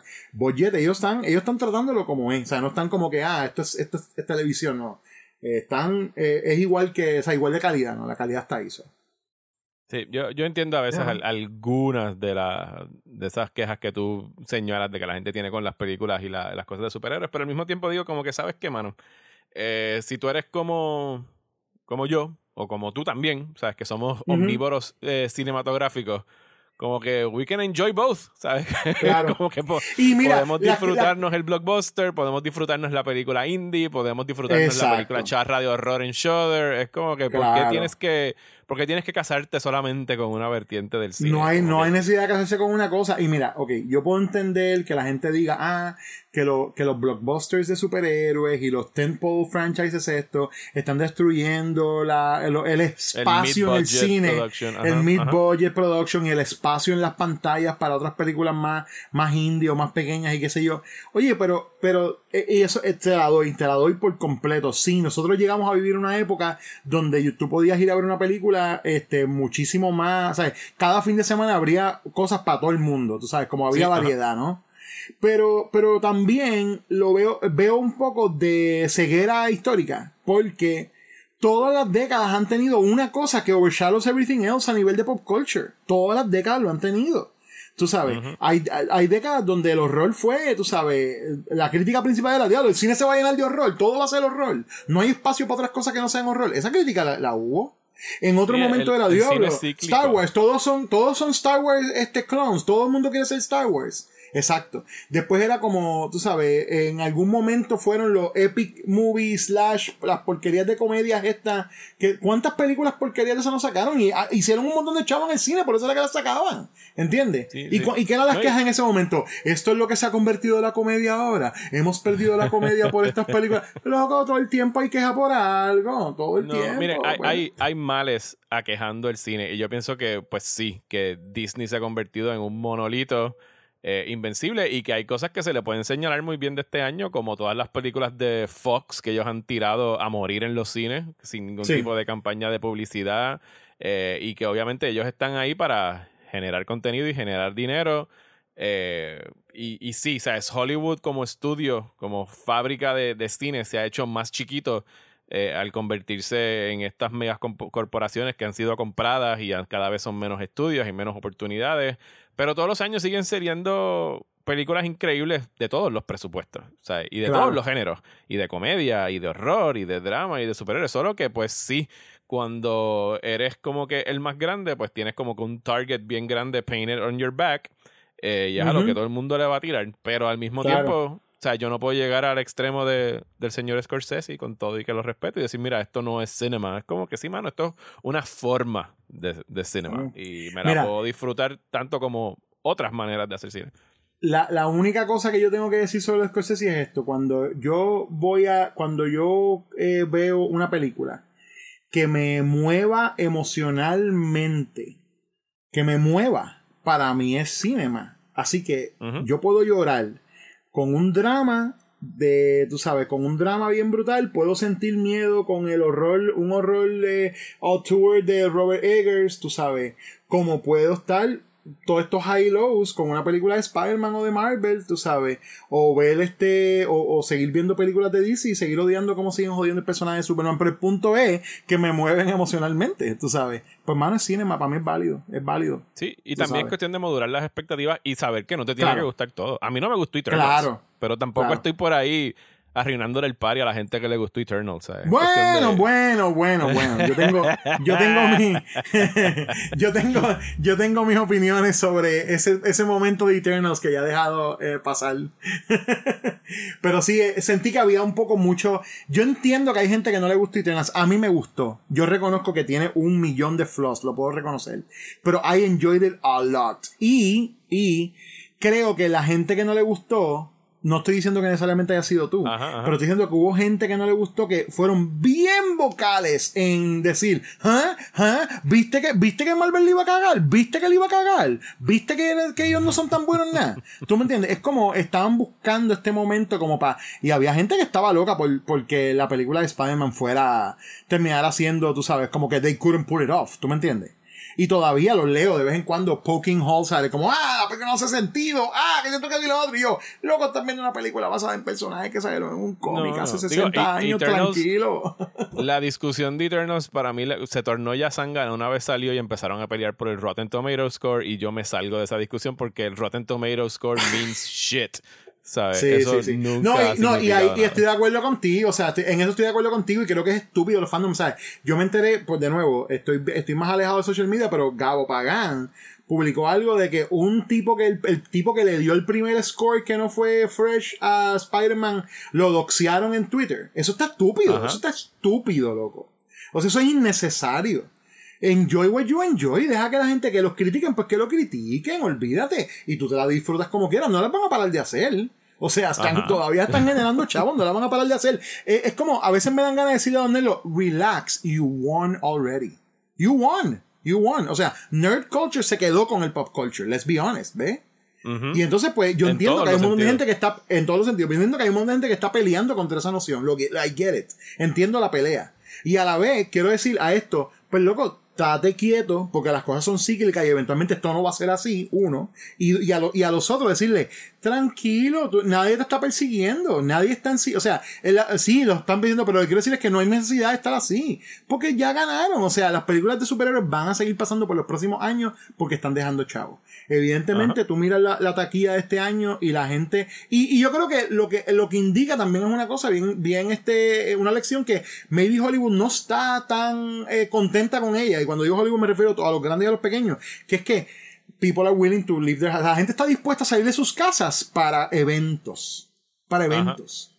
Pero cuando tú tienes una película pequeña que tú no sabes, tuviste un trailer, tú no sabes cómo va a estar, pues tú te dejas llevar por alguna reseña. Ahí es donde entra la cuestión de las reseñas que podemos debatir un millón de años por eso.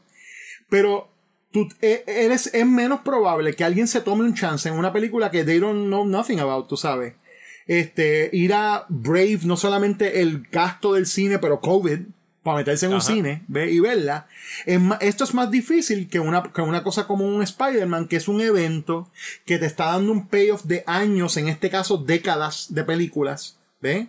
Y entonces te está trayendo una cosa que es, se siente, esta, esta semana fue como que I realized it. Yo dije, oh shit, yo vivo la vida que viven los sports fans, pero con las películas de cómics. Eso es todo.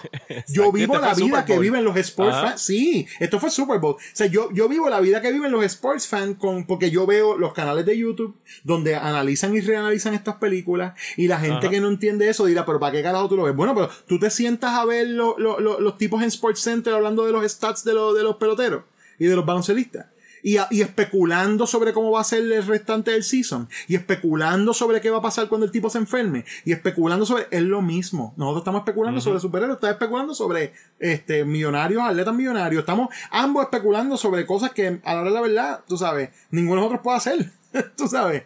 So es, es, lo mismo es la misma cosa. People need to people need to calm their titties you know what I mean como que ya.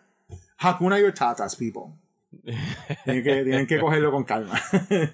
Bueno, pues con Pero sí, eso, idea, esa es la que hay con, con, esa idea de cogerlo con calma, eh, pues nos despedimos. Eh, cogerlo con calma, tanto con, no solamente con Spider-Man, sino con todo en la vida. Cogerlo con calma, especialmente. Con todo, y sobre todo como están las cosas ahora. Ajá, especialmente con estos tiempos tan tensos, pues ya saben. eh, Pepe, como siempre, hermano, muchas gracias por darte la vuelta por aquí. Te deseo eh, mucha salud quiero, y muchas felicidades. Gracias, gracias. Igual a ti, mano, quiero aprovechar, ¿verdad? Esta oportunidad también para darle las gracias a la gente que ha estado pendiente de los proyectos que estamos haciendo. Este año ha sido bien difícil para los proyectos de Terror entre los Dedos y Cold House en general. Comenzamos las trivias de nuevo, la gente fue, estoy bien agradecido que se dieron súper buenas. Tenemos otra en febrero, de hecho, si me dejas pluguearla rápidamente la voy a sí, Claro. La de febrero cinco pesos. Eh, ¿Cómo fue? Cinco pesos. nada más te cobro cinco pesos por el spot. Yo, sí, sí. yo te, yo te los paso después. Yo te los paso para móvil.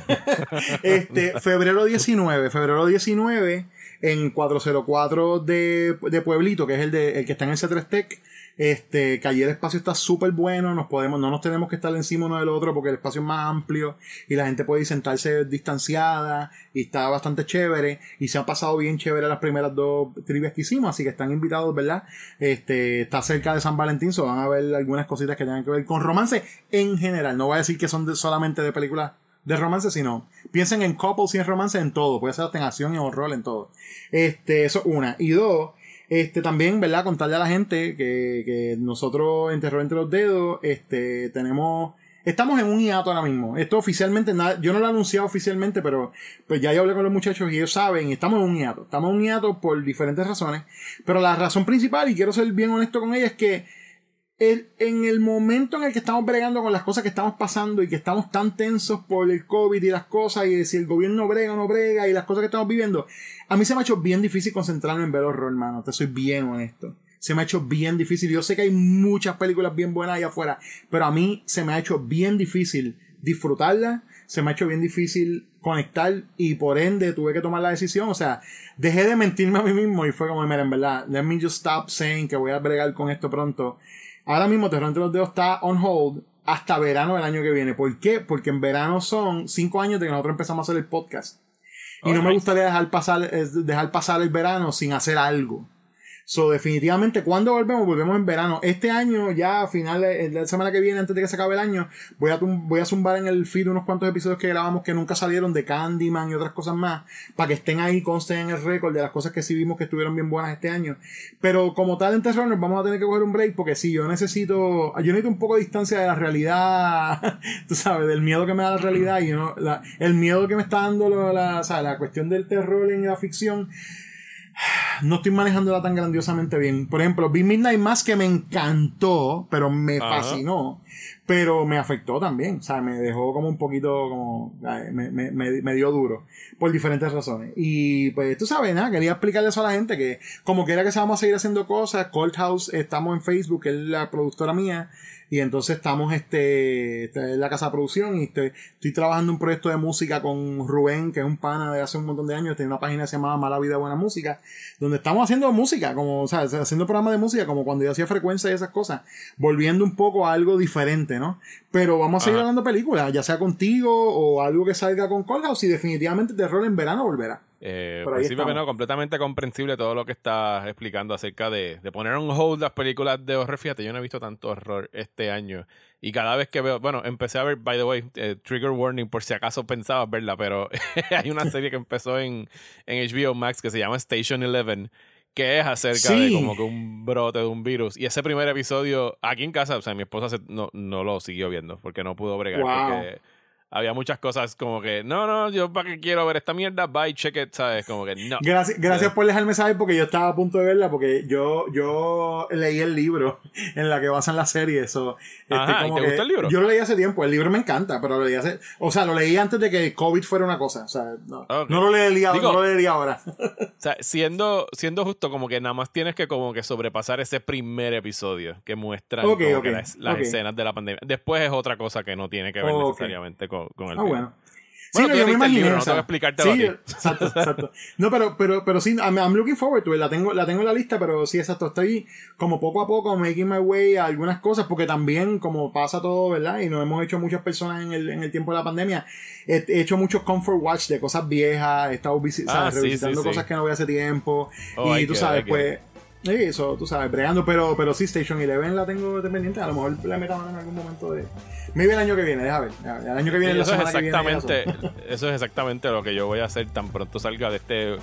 Tan pronto publique la lista de las mejores películas del año, no quiero ver estrenos como por dos meses. Quiero ver viejeras y cosas que tengo pendientes de otro lado. Te entiendo, te entiendo. Así que, bueno, Pepe, gracias un millón, eh, muchas felicidades, muchas saludos tanto a ti como a quienes nos están escuchando. Eh, este es, si no me equivoco, el último episodio de Próxima Tanda del 2021. Así que pues les deseo muchas cosas buenas y nos vemos en el 2022. Hasta la próxima. Bye.